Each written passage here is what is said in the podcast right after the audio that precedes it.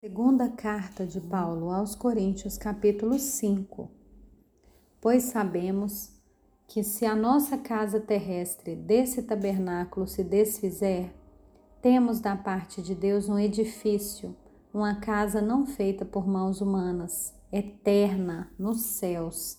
E por isso nesse tabernáculo gememos, desejando muito ser revestidos da nossa habitação celestial se de fato formos encontrados vestidos e não nus, pois nós, os que estamos nesse tabernáculo, gememos angustiados, não porque queremos ser despidos, mas revestidos, para que o mortal seja absorvido pela vida.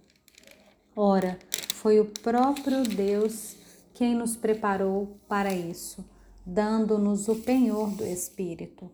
Por isso, temos sempre confiança e sabemos que enquanto no corpo estamos ausentes do Senhor, porque andamos por fé e não pelo que vemos.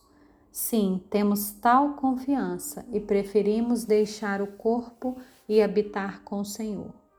É por isso que também nos esforçamos para ser agradáveis a Ele quer presentes, quer ausentes, porque é necessário que todos nós compareçamos diante do tribunal de Cristo, para que cada um receba segundo o bem ou o mal que tiver feito por meio do corpo.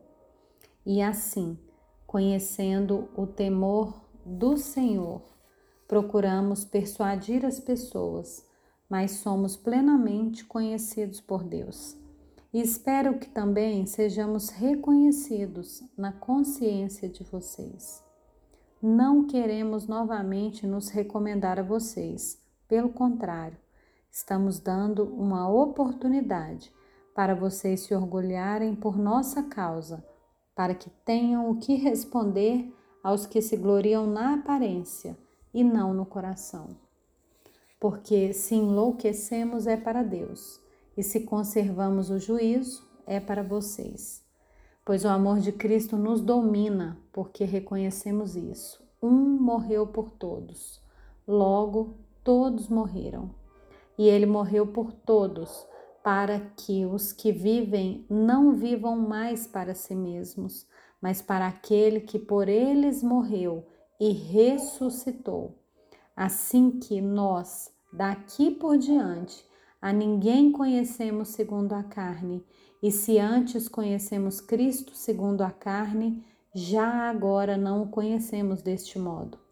E assim, se alguém está em Cristo, é nova criatura. As coisas antigas já se passaram, eis que se fizeram novas.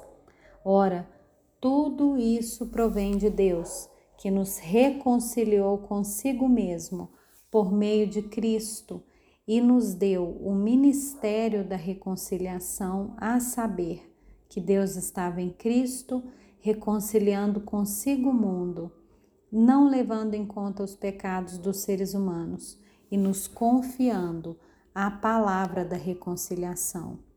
Portanto, somos embaixadores em nome de Cristo, como se Deus exortasse por meio de nós.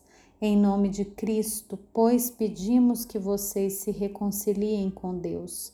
Aquele que não conheceu o pecado, Deus o fez pecado por nós, para que nele fôssemos feitos justiça de Deus.